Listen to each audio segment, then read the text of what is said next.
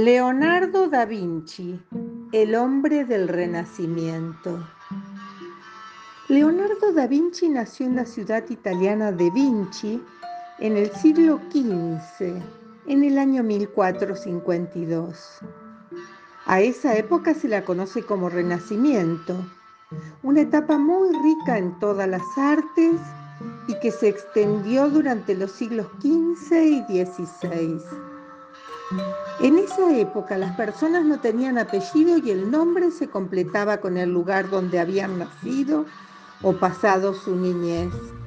Por eso Leonardo completaba su nombre con Da Vinci, su ciudad de nacimiento. Tuvo tantas profesiones como casi necesitaríamos un cuento entero para relatarlas todas.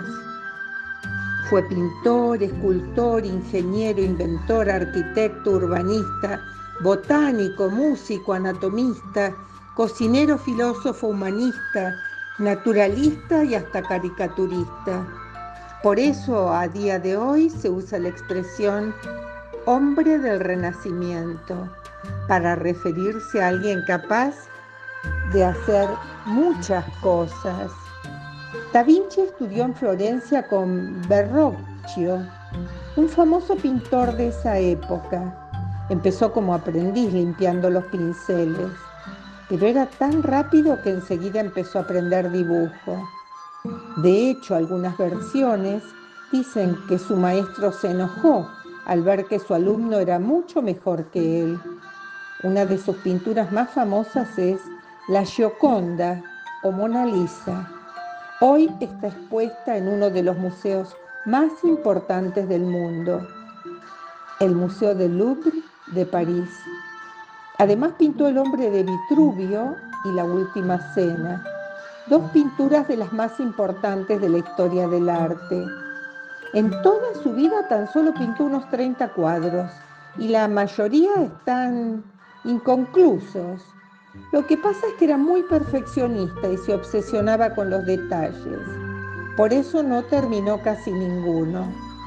Le gustaba mucho experimentar y usó técnicas que nunca se habían usado como el esfumado.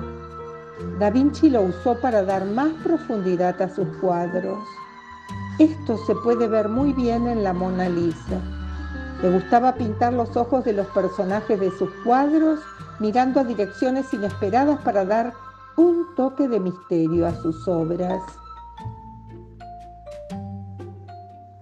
En su faceta de inventor, Leonardo inventó el helicóptero, el tanque o el submarino. Lo que pasa es que no pudo construirlo, ya que en su época no existían los materiales adecuados para hacerlo. Por si todo esto fuera poco, era capaz de escribir de derecha a izquierda, al revés como hacemos hoy en Occidente. Otra de las cosas que le gustaba investigar es el vuelo de las aves. Su idea era crear máquinas para que el hombre pudiera volar. Leonardo también trabajó para mejorar muchos de los instrumentos musicales de la época y rediseñó muchos de ellos para mejorar la calidad del sonido y la forma de tocarlos. En resumen, Da Vinci está considerado un genio universal y el representante más completo de la cultura del Renacimiento.